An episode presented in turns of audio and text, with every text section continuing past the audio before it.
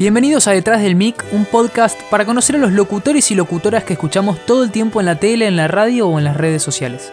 Mi nombre es Tomás Olivero y hoy voy a hablar con Arturo Cuadrado, que tal vez lo reconozcan por publicidades como estas. Todavía no eligió las cuotas, pero ya se siente en Broadway viendo su musical favorito. El hot sale pone ansioso a cualquiera. En Despegar compran muchas cuotas sin interés y con muchos bancos. Sí, compra hoy tu paquete, alojamiento, actividades y más. Solo en el hot sale. Solo en Despegar. Despegar.com. Viajar es posible. Los nuevos clásicos están en Flow. Doctor Who llega a todos tus dispositivos para ver sus mejores temporadas cuando quieras. Sumate al Doctor en sus increíbles aventuras viajando a través del tiempo y el espacio. No te pierdas una de las mejores series originales creadas por la BBC. Disfrútala en todos tus dispositivos con Flow. Cablevisión. Bueno, gracias. Primero que nada, ¿por qué elegiste locución? Para seguir jugando, siempre me defino como un niño adulto ahora, pero como arranqué muy adolescente esta profesión, siendo amateur a los 15 años, mientras pasaba música era DJ con un amigo, también empecé a hacer locuciones en vivo en, los eventos en donde pasábamos música y además en la primer radio FM de mi ciudad, que es Bellavista, en Corrientes.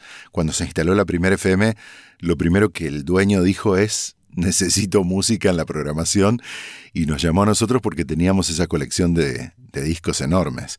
Entonces jugué ahí a ser el DJ conductor muy inconscientemente. Te diría que eso me, apasionó, me dio cosquillas en la panza, me, me generó un amor platónico de entrada me enamoré a primera vista de lo que sucedía conmigo, ¿no? Como adolescente, en un estudio de radio, pasando música y conduciendo y, presentando temas y demás.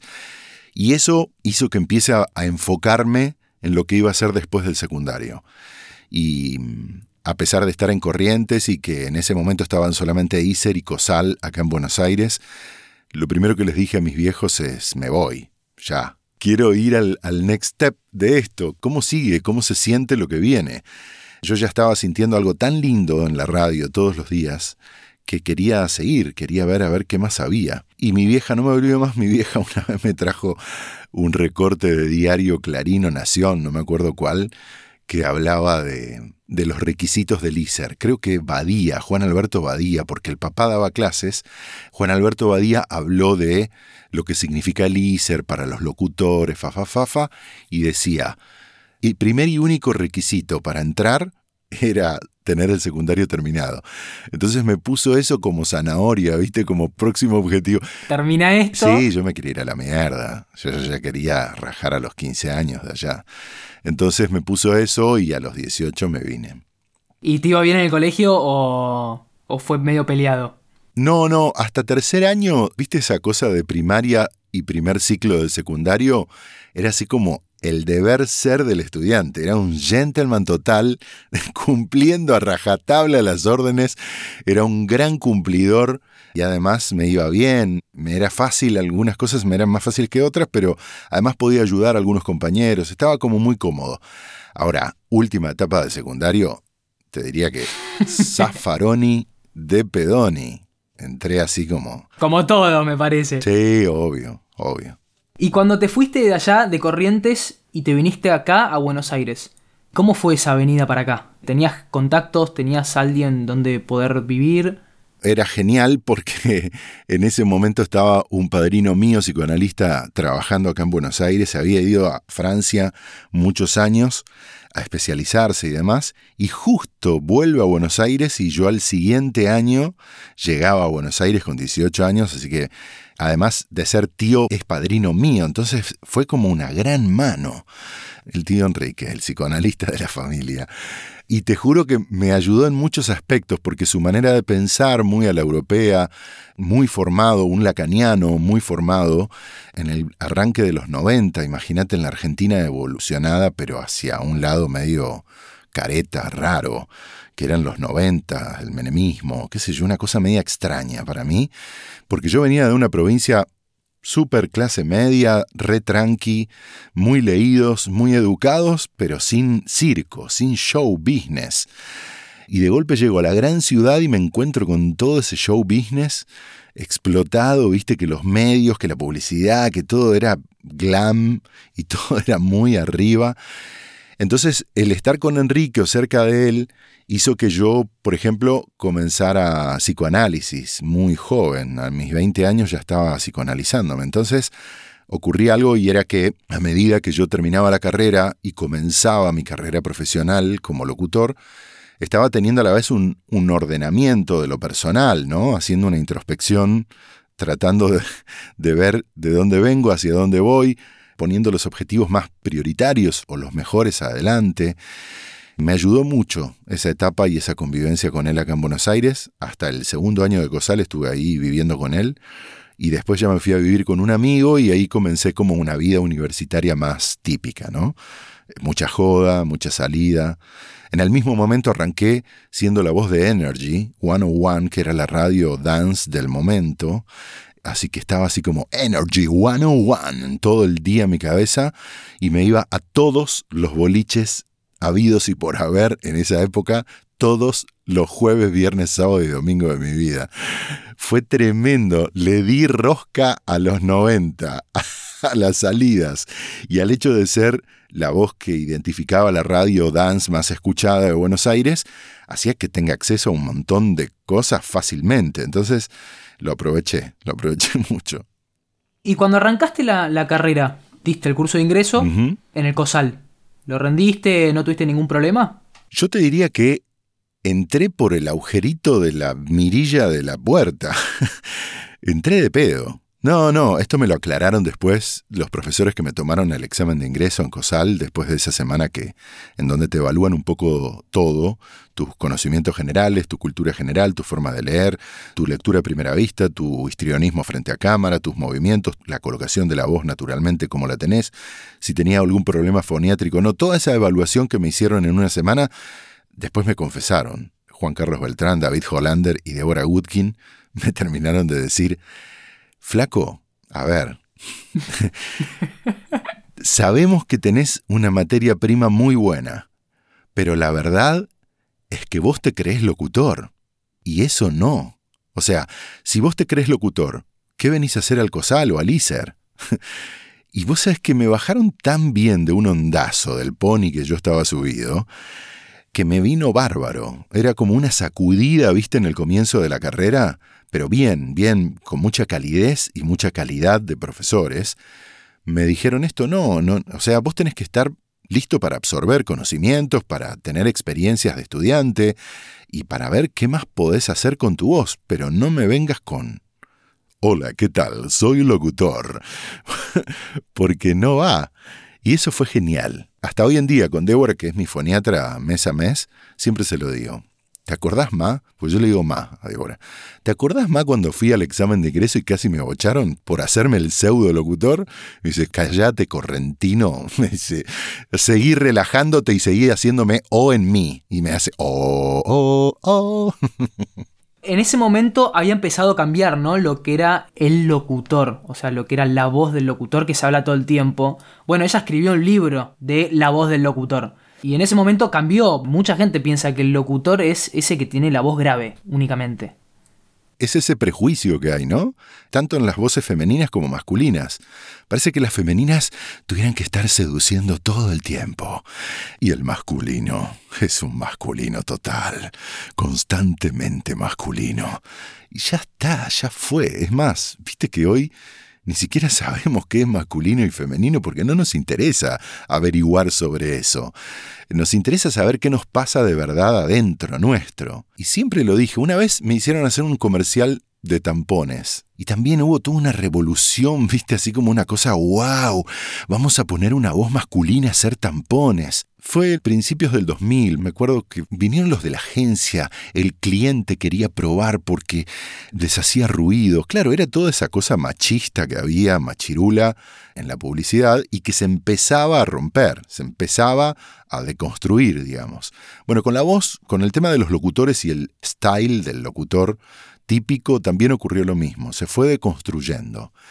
Yo en ese momento era compañero de radio de Bebe Sanso, de Ronnie Arias, de Pato Galván, de Viviana Canosa, de Julián Weich, de Adrián Carnevale, de personas que eran, de verdad, al aire, eran personas cero locutoras, cero locutores, que buscaban ser ellos y que la gente se enamoraba de ellos y su programa de radio por su contenido y por esa forma natural de hacerlo.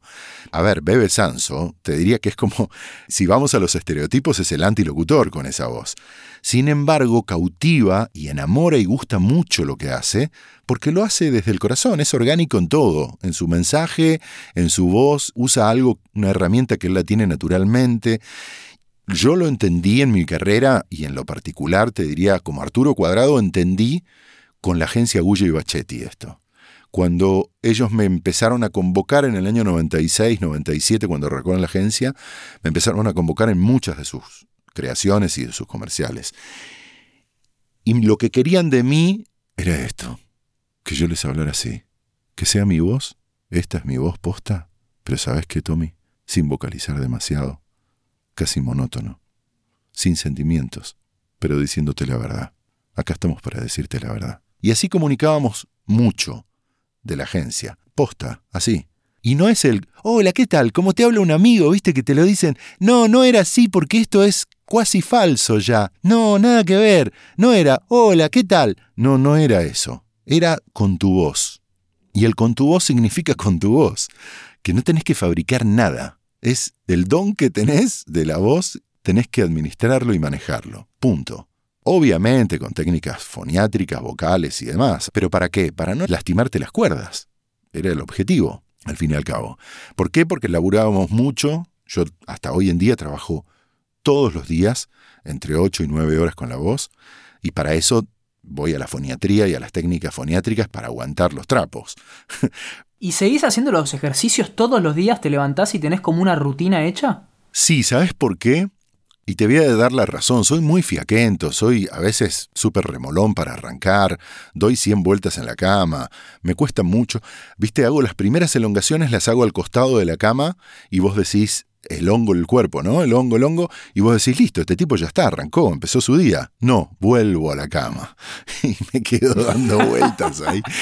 Me cuesta ir a la ducha, viste, cepillarme los dientes, arrancar. Pero lo que me metí, y me ayudó mucho mi mujer, Carmen, querida, te I love you total, me ayudó mucho ella a una costumbre y es que yo no hable durante una hora después de levantarme.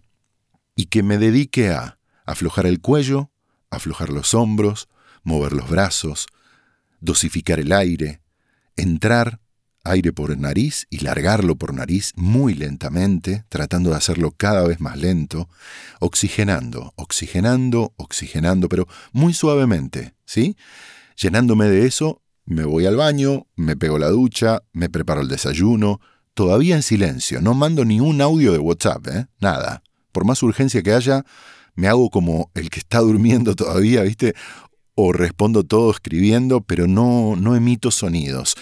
Y ahí voy al, al estudio de casa y empiezo a trabajar, además de la relajación que ya venía trabajando, los primeros tonos, empiezo a jugar con las O, con las U, estas técnicas que nos dan las foniatras. Empiezo a usarla, pero mientras prendo los equipos, ¿viste cuando estás como ahí en el, en el incipiente día? Bueno, un tecito. Sí, arrancando la máquina. Sí, arrancando la máquina. Yo siempre me quedé muy impresionado con los ejemplos gráficos que te da Deborah Goodkin como foniatra y te dice, imagínate qué equipo te gusta. Boca. Le digo, bien, imagínate Carlitos Tevez, me dice delantero de Boca, profesional de primera línea, que recorrió el mundo, que tiene un físico que hace 30 años juega al fútbol y que juegan en ligas de primera en todo el mundo hace 20. Me dice, imagínate que él, que es un atleta, un deportista de élite, se levante a la mañana, pero se levante, Arturo, que apoye los pies fuera de la cama y empiece a correr. Y te lo juro, ¿eh? Y me daba ejemplos y me decía, con la camiseta de boca o sin, en calzoncillos, como sea. Pero imagínate que Carlitos arranca su día, se baja de la cama y sale corriendo. Y no para, y no para, y va a una cancha y entra a la cancha y empieza a cabecear. Imagínate eso en la vida de un deportista de elite durante 20 años. Se rompe. Se rompe. ¿Vos sabés que es tan gráfico, cuando te lo cuenta así, con el equipo de tu corazón, ¿viste? Cuando decís, sí, sí, tenés razón, cualquiera se rompería. Bueno, me dice, las cuerdas vocales son músculos. Las cuerdas vocales tienen que empezar el día suavemente, con pequeños ejercicios que las mueven después del descanso de 7 u 8 horas, que las empiezan a oxigenar, que empiezan a hidratarse con la saliva y con el agua que empezás a tomar a la mañana, que sea en cantidad, con la primera infusión que no está ni muy caliente ni muy fría, con todo, me dice, sin golpearla, sin hablarle fuerte a alguien de golpe, sin gritar. Hola, evitar todos esos golpes en la voz. ¿Cómo hacerla durar en el tiempo a esa voz y a esas cuerdas es con esta ejercitación. Por eso salí de mi estado de comodidad y de tranquilidad fiaquenta de la mañana y me puse las pilas con esto y arranco mi día así con este tipo de, de ejercicios. ¿Y te es más difícil empezar a grabar a la mañana o preferís pasar todo más a la tarde y terminar más de noche? Soy más de los que ordenan las prioridades si no hay apuro, ¿no? O sea, si estamos con rush, hay que entregarlo ya y, hay que sacarlo. Pero si puedo ordenar la agenda, elijo por el mood de la locu, o sea, por el estilo que va a tener la locu, ordeno un poco la aparición en el iPad adentro de mi cabina, para que nada me exija de golpe, ni un tono, ni una actuación, ni una interpretación particular que me exija mucho de entrada, y yo vaya calentando, calentando la agenda, a las tres horas estoy listo para lo que sea. O sea, arranco a las nueve y media, diez de la mañana, ponele, y para la una estoy perfecto. A punto, viste, con muchas energías. Soy de almorzar tarde, porque el almuerzo genera después un, un, trabajo de digestión con los ácidos del estómago, que hay que darle tiempo a todo eso también. Entonces, trato como de dar mucho de mí hasta las dos, tres de la tarde. Hago un almuerzo muy liviano, muy tranquilo, hice más bien un lindo desayuno y después a la tarde empiezo de vuelta con lo que sigue del día y que tiene otras prioridades, pero ya estoy dispuesto a dar lo que sea en cuanto a tonos o formas, porque la garganta ya está caliente, los músculos también, y estoy así como muy ejercitado. Me parece que ese orden es importante. Fíjate que yo, nada, ahora por la pandemia obviamente no lo estamos haciendo, pero con despegar.com trabajé muchísimo, muchísimo, un tono arriba, no, no habitual para mí en ese tono tan arriba. Y me pasó lo mismo en, Disney cuando estuve, me pasa lo mismo con los trailers de discos y películas. Cuando yo tengo ese nivel de arriba y además de simpatía y de mucha interpretación para que pases unas buenas vacaciones, trato de dejarlo más para la tarde y ya estoy ahí como muy hidratado, estoy muy bien para hacerlo. Pero hay que estar listo, con orden, para encarar lo que venga. ¿Y cómo es el proceso desde que la empresa te manda, bueno, necesito esta locución, cuánto tiempo tenés para hacerla, por lo general, si tenés un tiempo de, no sé, una semana, dos semanas, o es todo muy para ayer?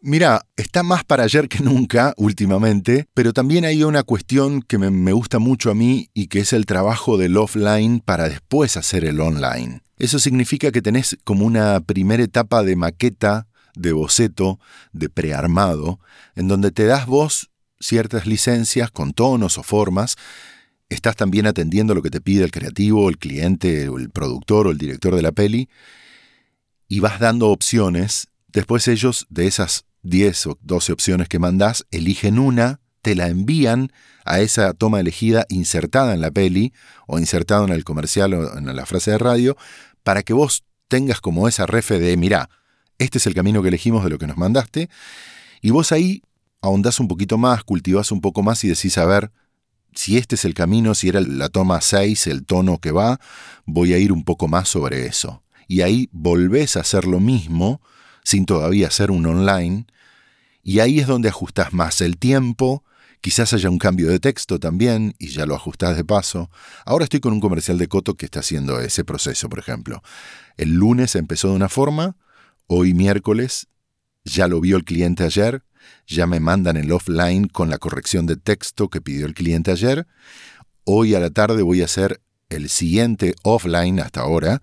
El viernes tiene que estar el comercial al aire. Entonces yo creo que si el texto es el definitivo, el mood y el tono estamos ok, para hoy a la noche o mañana esto está semi terminado, ¿sí? De igual forma tenemos 24 horas para antes de entregar el tiraje a los canales, de hacer alguna corrección más que pueda pedir el cliente, porque el cliente es el que aprueba el online, el final, final, final, antes del tiraje, y te podría decir que muchas veces se labura con ese rush, con esa urgencia, ¿no? Está por salir y el cliente dice, para, para, para, para, ¿podemos probar la palabra después en vez de también? Te juro, ahí es, donde estés, no importa lo que estés haciendo, ni con quién estés, vos tenés que mandar la última versión. Es muy buena porque te juro que de esa se desprenden mil anécdotas e historias bien bizarras, la 2B, ¿eh? sobre todo porque a mí me gusta andar en moto y viajo mucho en moto con amigos y demás, y llevo mi estudio de grabación. ¿Y tenés alguna anécdota que te haya pasado de que, che, necesito esto para ya porque... Muchas, muchas, muchas, desde legales en el medio de la ruta, esperando que mm, pase el último auto y que no haya ningún pájaro sonando fuerte Promoción sin obligación de compra válida en la República Argentina del 20 de agosto al 31 de septiembre de 2020. O sea, si yo iba a decir el legal, completamente apretado, todo de una, si hay un pajarito atrás no se iba a notar. y a mí me faltaban como 200 kilómetros todavía para llegar a un lugar más o menos presentable. Entonces dije, saco acá en el medio de la ruta la laptop, el conversor que uso, mis auriculares y el mic, me tapo así con la campera de, de moto, me tapo un poco y yo lo saco. Pero había que tener en cuenta el paso ah, del camión o del auto. Y entre uno y otro mandaba promoción sin obligación de compra válida en la República Argentina. Era muy gracioso eso, pero me quedé solo además. Mis amigos siguieron, obviamente no los voy a detener por eso. Y después otra muy buena es cuando esto ya era un apuro, un apriete de tiempos de entrega del mensaje, porque habían abogados de por medio, se estaba contestando algo a otra empresa. Era muy heavy la cuestión de la comunicación que tenía que dar la empresa. Habían aprobado un guion, pero varios estudios de abogados que habían hecho así como un estudio de a ver si esto es correcto, papá. Teóricamente, antes de salir del último hotel, yo estaba en Estados Unidos andando en moto, yo había grabado ponerle a las 9 de la mañana, hora de Milwaukee, y estaba todo ok. Listo, Arturo, con esto estamos ok, gracias, loco, gracias. Pum, pum, cargo la mochila, hago checkout, subo a mi moto, cargo nafta, encaro ruta. Pimbi, pimbi, pimbi. Y me estaba yendo, ponerle de, de Milwaukee, ahí cerca de Chicago, por los lagos. Me acuerdo que era cerca de un lago grande, de los que están ahí al norte. Me estaba yendo a un pueblucho de esos americanos que me encantan, con grupos de amigos, éramos como 10, con objetivos así de parar una noche en un pueblito, otra noche en otro pueblito, siempre evitamos las ciudades grandes. En el medio de la ruta, muy a lo cowboy, esto es muy Midwest americano, hombres en motocicleta, cuero, casco, paramos a cargar nafta en el medio de la nada, ¿sí? En una estación de servicio de las de ¿Viste la película Cars? Sí, sí, sí. Muy de ese estilo, donde hay dos surtidores en el frente, un señor con tiradores adentro despachando. Sentado en la silla, claro. Sí, sentado en la silla. Hey, how are you? What are you doing here? Y nosotros bajando de nuestras motocicletas a cargarle más nafta para seguir. Y en ese momento donde estoy en toda esa situación, teléfono. Hola, sí. Arturo, para, cambiaron el guion porque el abogado no, eh, cambió dos palabras porque y tenemos que salir al aire ya, ya, contestar. Tenemos una hora de tiempo para decirme que podés mandarme.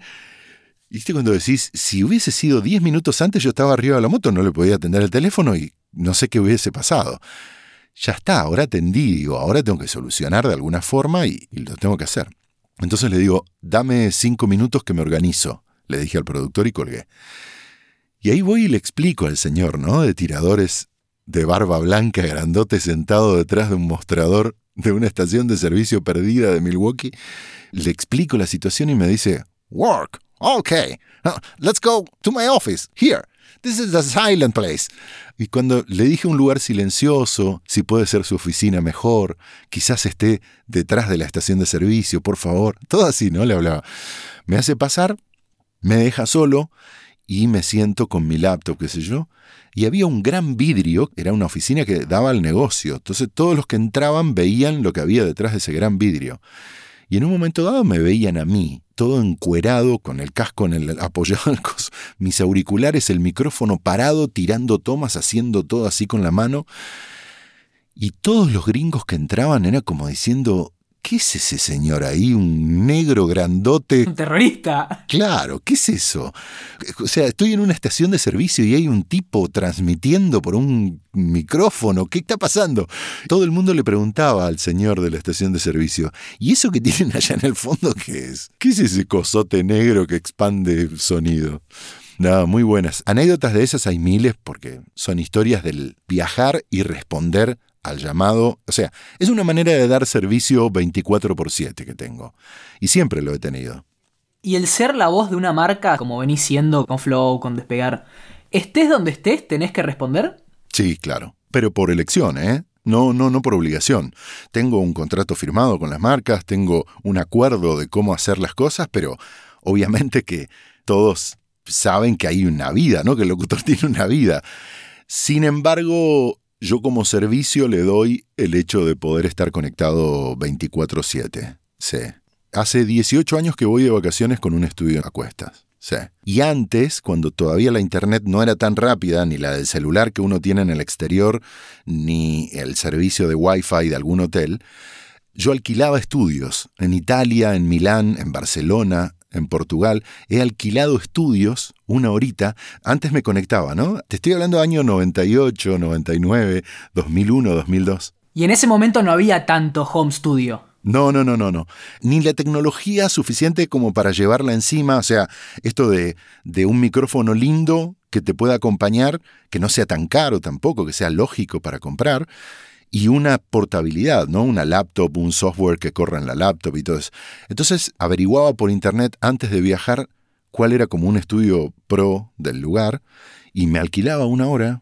Y así fue que una vez en Milán me crucé a Sting, que salía, o sea, él terminaba su sesión y arrancaba yo con, con mis locuciones argentinas. Vamos todavía.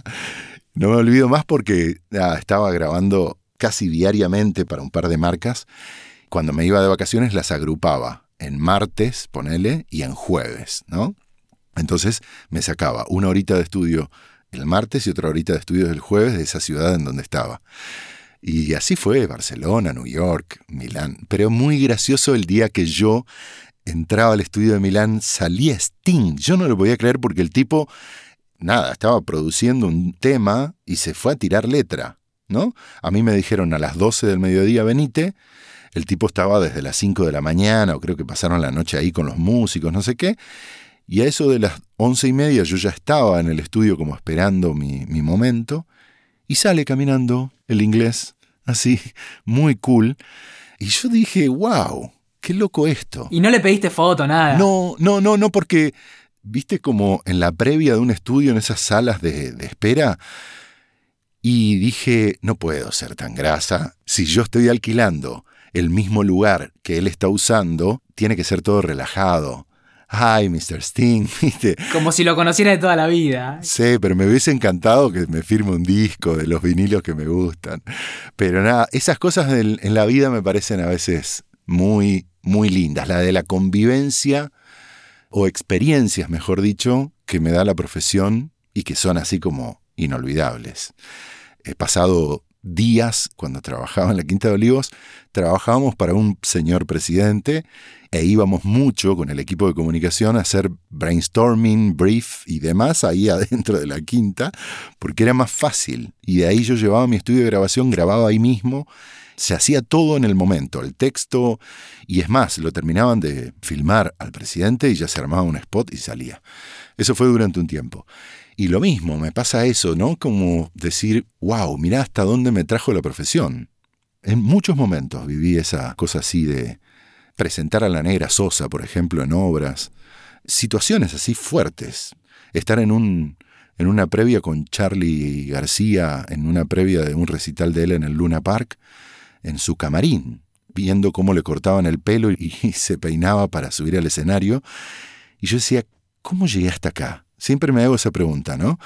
Y empiezo a atar hilos y digo, ah, yo conozco a este y este me trajo hasta acá porque es amigo de este y acá estamos. Bueno, esas cosas me gustan mucho de la profesión. Qué lindo. Sí, muy lindo. El atar hilos es, es muy loco, como de repente estabas en corrientes y te fuiste a lo de tu padrino y pumba, y hoy, hoy estás acá, e, es una locura y está buenísimo. Sí, sí, y hoy estamos en pandemia haciendo este podcast vos y yo, viéndonos, grabándonos cada uno en su estudio.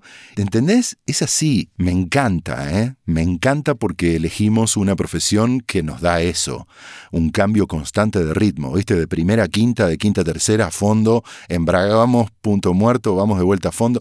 Me encanta y no sabes lo que viene. Y todos los días es algo distinto. Todos son como ingredientes copados.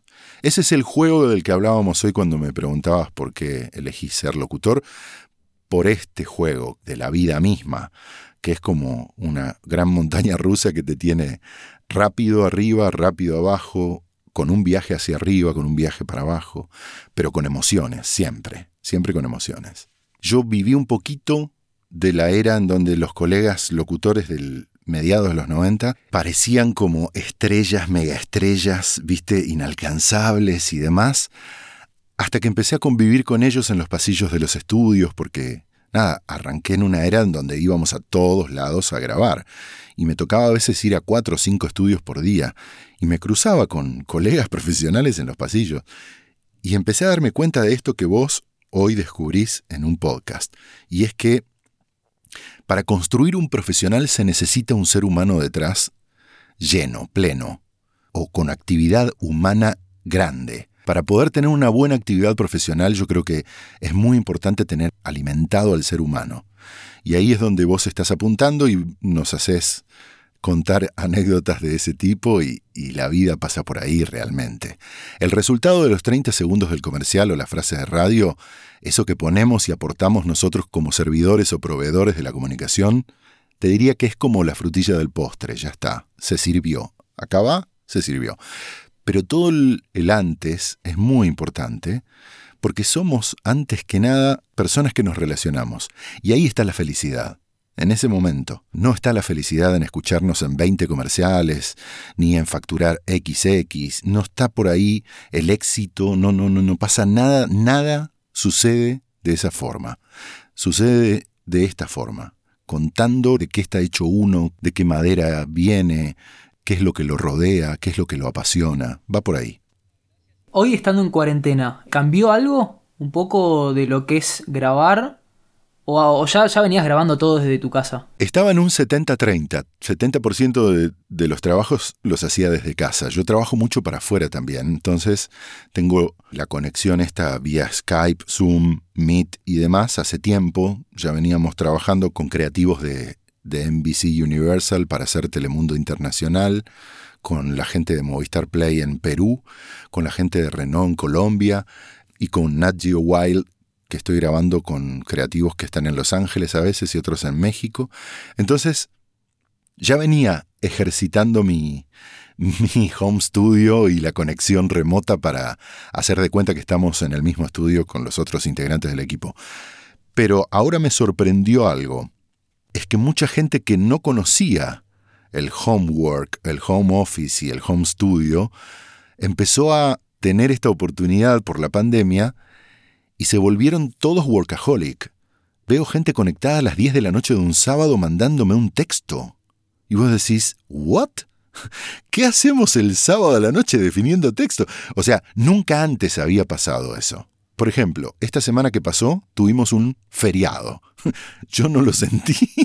No sé bien qué fue porque el domingo a la tarde fue igual que el lunes a la tarde y que hoy, miércoles. O sea, es muy extraño. Y creo que lo que más estamos tratando de entender después de estos noventa y pico de días de confinamiento es cómo nos vamos a ordenar de vuelta un poco en esta parte. No para darle normalidad y todas esas palabras que a mí yo la verdad las aborrezco. La palabra común, normal y todo eso me parecen de la misma manera que feo, lindo, gordo, flaco, alto, chico, grande, no sé, hombre, mujer. Toda esa cosa, viste, de que la gente busca etiquetar los momentos, los días y eso yo Nunca tuve ese problema, no me importa etiquetar, pero sí me gustaría entender lo que sucede socialmente de una manera distinta, porque ya no vamos a volver a, entenderlo como antes. Y esa es la pregunta. Yo creo que lo que más nos conmueve en este momento es la incertidumbre. Ya sabemos que a la normalidad que veníamos teniendo, no volvemos. Y es más, te diría, ojalá no volvamos, porque fue esa normalidad la que nos trajo hasta acá. O sea, fue esa fucking normalidad la que nos hizo un poco mierda. Ojalá vayamos a esa nueva era o nueva normalidad, pero con otra conexión. Pero no solo la, la virtual, sino también la humana, esa que nos hace pensar un poquito más en el otro, en qué estar haciendo el otro antes de molestarlo con una comunicación electrónica. Che, voy ahora, ¿cómo combinamos este Zoom vos y yo? Che, acá estoy, me das vos tus horarios, yo te daba los míos, hasta que encajamos y dijimos, listo, le damos, vamos. Esto me parece muy importante. ¿Por qué? Y porque hay que dejar que el otro fluya, ¿no? Y que tenga su momento y que elija eh, el momento también. Parece que en pandemia no estamos pudiendo elegir los momentos y ahí es donde la gente está un poco conmovida y, por eso hay algunos queriendo romper la cuarentena y, se pasa lo que pasa. Hoy, Arturo Cuadrado, ¿qué te falta a nivel profesional? Buena pregunta. Em, muchas veces lo pensé desde hace 10 años más o menos que elijo mucho de lo que hago, ¿sí? Más allá de lo que me propongan, tengo el buen momento, no voy a decir la suerte, tengo el buen momento de poder elegir mucho de lo que hago, todo lo que hago, seleccionándolo a veces y a veces no, pero me gusta mucho elegir. Y si vos me decís en todo este tiempo que faltó y que nunca tuve la oportunidad de elegir, es la combinación de algo como una pasión, un sentimiento y la profesión, todo en el mismo momento en un lugar. Y yo sabes en qué sinteticé todo esto que te digo, en la cancha de boca siendo la voz del estadio. Con mi hijo al lado, Felipe o Nacho, cualquiera de los dos, o los dos mejor, con el locutor actual, que es Claudio Orellano, con el locutor actual del estadio, obviamente, respetando su espacio. Yo solamente quiero vivir la experiencia.